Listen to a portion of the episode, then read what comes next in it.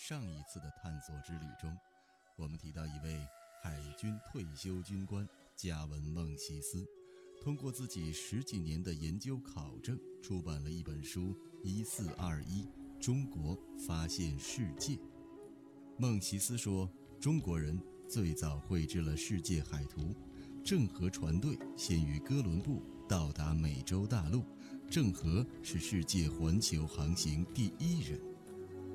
可是，对于上过历史课的我们来说，这些知识成为常识。迪亚斯于1487年离开葡萄牙，成为第一个绕过非洲南端好望角的人。十年后，达伽马沿着迪亚斯的足迹到达非洲东海岸，经过印度洋到达印度，开辟了第一条香料贸易的航路。1492年12月12号。哥伦布从欧洲向西，途经巴哈马群岛继续前进，成为历史上第一个发现新世界的人。我们是否应该抛弃所有的已知历史知识，转而相信孟西斯的新研究呢？事实上，孟西斯的研究成果在全世界收到的都是批评和嘲笑，可孟西斯也同样嘲笑那些批评他的人，包括中国学者。只会查书，不会看地图。他说：“一个航海的外行，不管他在其他领域多么有成就，当他在看一幅地图或是海图的时候，只能看到许许多多的轮廓线。一位有经验的航海家在看同样的地图时，可以推理出更多线索。第一次绘制此图的制图学家航行到了哪儿？是以什么方向航行的？”航速是快还是慢？距离陆地有多远？他掌握经纬度知识的情况如何？甚至白天还是夜晚都可以看出来。地图包含的重要信息大家都看得见，但却从许多杰出的中国历史学家眼前溜掉。他们并不缺乏作为历史学家的勤奋，而仅仅是因为他们缺乏关于天文导航术和世界海洋的知识。目前。孟西斯的研究仍在继续，而关于世界航海史，包括郑和下西洋诸多未解之谜的探讨，也从来没有停止过。这里是奥秘全接触，我是王鑫，今天我们就从一种完全相反的角度，再来研究一下郑和下西洋。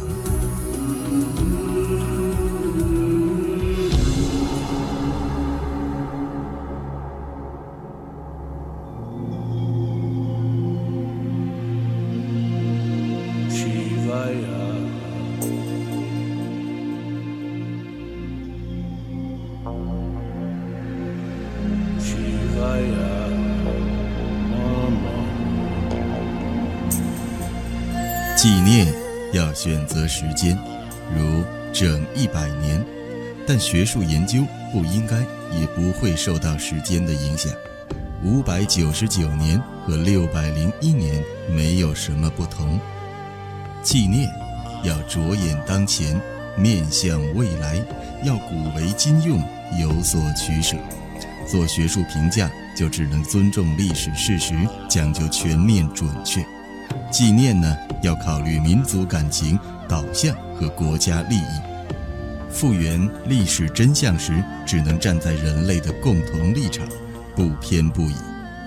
很多研究者认为，孟西斯如果把他的想象力用于写一部科幻小说或者历史小说，或许能取得成功。但如果用严肃的历史著作的标准看，只能遗憾地说。作者是从错误的假设出发，采用了不可靠的或并不存在的证据，又通过非正常的推导过程得出了离奇的结论。简单的说，作者首先发现了一些绘制于15世纪前期到16世纪前期的海图或者地图，而这些地图反映的知识是当时欧洲人尚未掌握的。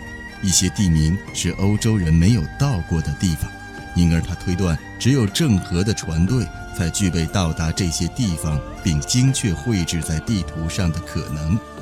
然后用各方面的证据加以证实，最后得出这样的结论：郑和船队曾航行于全世界，包括非洲、美洲、南极洲和北极。根据孟西斯的介绍，他的研究来源于收藏在明尼苏达大学贝尔图书馆的早期地图和海图，其中一幅据称绘制于1424年，有着威尼斯制图学家祖阿尼·皮兹阿诺的签名。可是，这样重要的证据，翻遍孟西斯的著作全书也找不到一张完整的照片。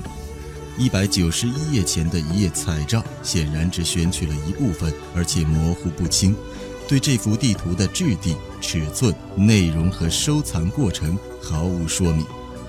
孟西斯说，收藏者托马斯·菲利普斯爵士是一位富有的英国收藏家，出生于十八世纪晚期，但他的那些藏品事实上一直不为人所知，直到半个世纪前才被再次发现。那么是谁鉴定这幅地图绘制于一四二四年？谁能确定那个签名是真的呢？如果是出于某位测绘学权威，或是地图史学界的一致意见，那就得说明依据和出处。如果是孟西斯自己鉴定的，就更应该列出证据和理由。但是全书都没有交代。对其他作为根据的那几幅地图或者海图也同样如此。在这种情况下，谁能相信这份地图的年代是无可怀疑的呢？要知道，如果这一点有问题，全书就成了空中楼阁。另外，即使作者对这些地图制作年代的判断没有错误，他由此做出的推断也过于片面和武断。他认为。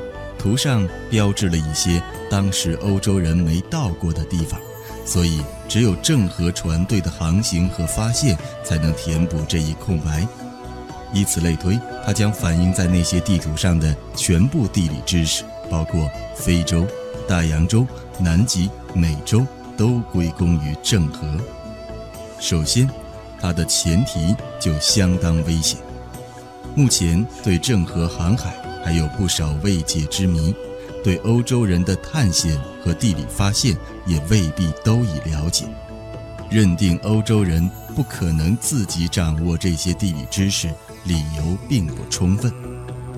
其次，欧洲人难道只能从郑和船队获得地理知识吗？十五世纪初期或此前的地理发现或航海知识，难道只有中国一个来源吗？实际上。在相当长的一段时间里，阿拉伯人的航海技术和实践领先于中国，至少不在中国之下。